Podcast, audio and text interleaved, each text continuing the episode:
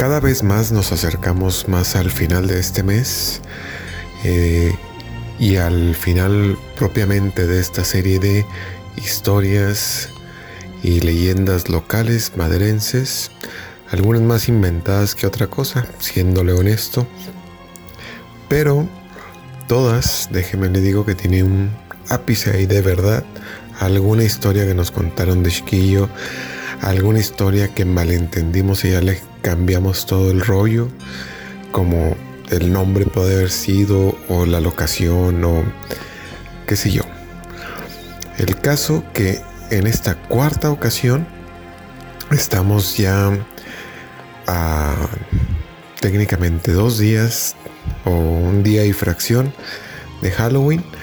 Así que nos vamos a tener que dar un poquito de prisas para poder sacar otras dos historias que están en el cocedor. A ver si alcanzamos para este 31.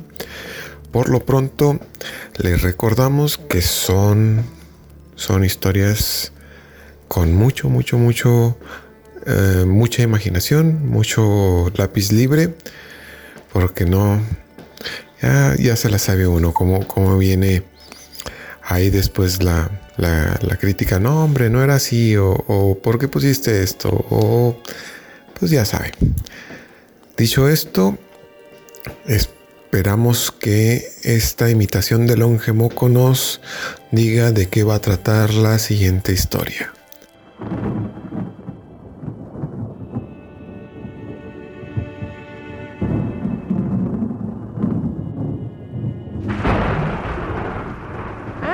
¡Almas desencarnadas! Aquí, por allá, pero ni una, como en el Pliamar. Cuenta esta historia acerca de una enfermera que se aparecía, pero nada más te veía, sino que también te compartía toda su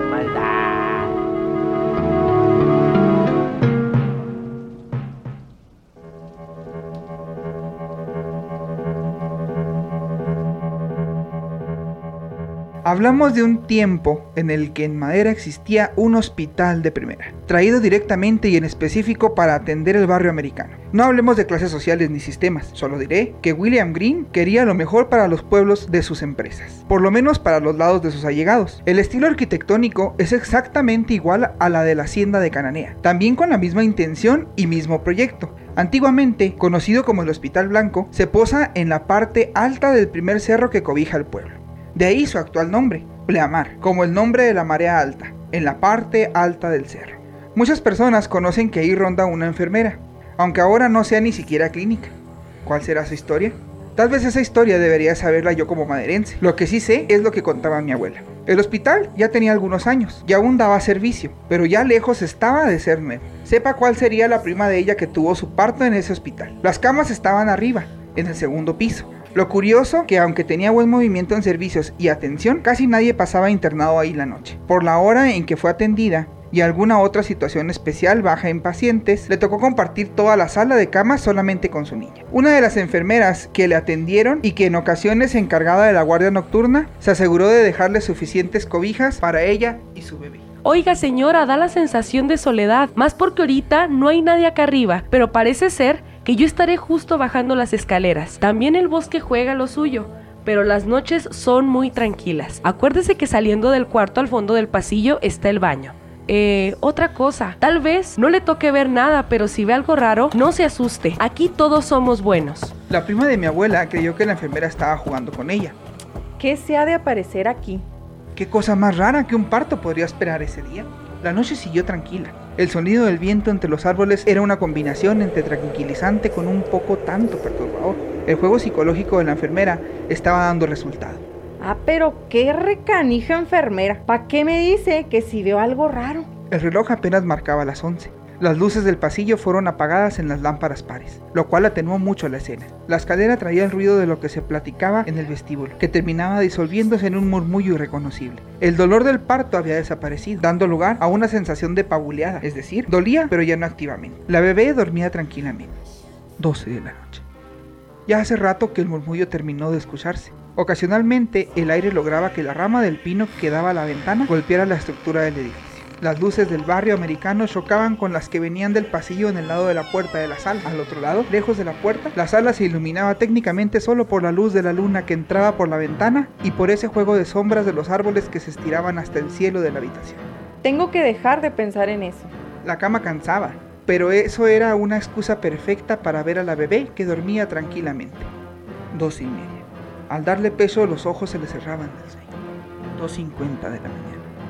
Luego de un pequeño sueño, la cama exigió cambio de postura y unas hartas ganas de ir al baño. A ver si no necesito hablarle a la enfermera. Antes de salir de la sala, le echó un vistazo a la niña que dormía tranquilamente. Al caminar hacia el baño, la luz parecía hacer que el pasillo se alargara. Son las 3 de la mañana. Al sentarse en la taza, el silencio fue casi sepulcral.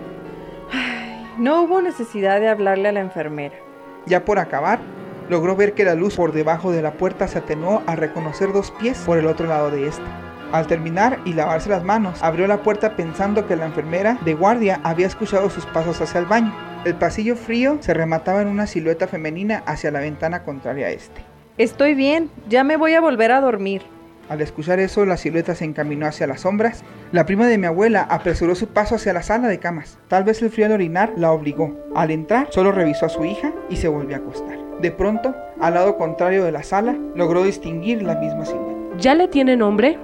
Preguntó desde el lado que ya no alcanzó la luz de la luna. Sí, ya, Esperanza, como la tía. Pero ¿por qué camina por las sombras? Asusta. Le respondió la prima de mi abuela. No se apure, van a estar bien. Luego de tal acción, cayó en un sueño profundo hasta que la luz del sol entró por la ventana. ¿Todo bien, señora? La enfermera en turno le preguntaba mientras cambiaba las sábanas a una de las camas en la sala.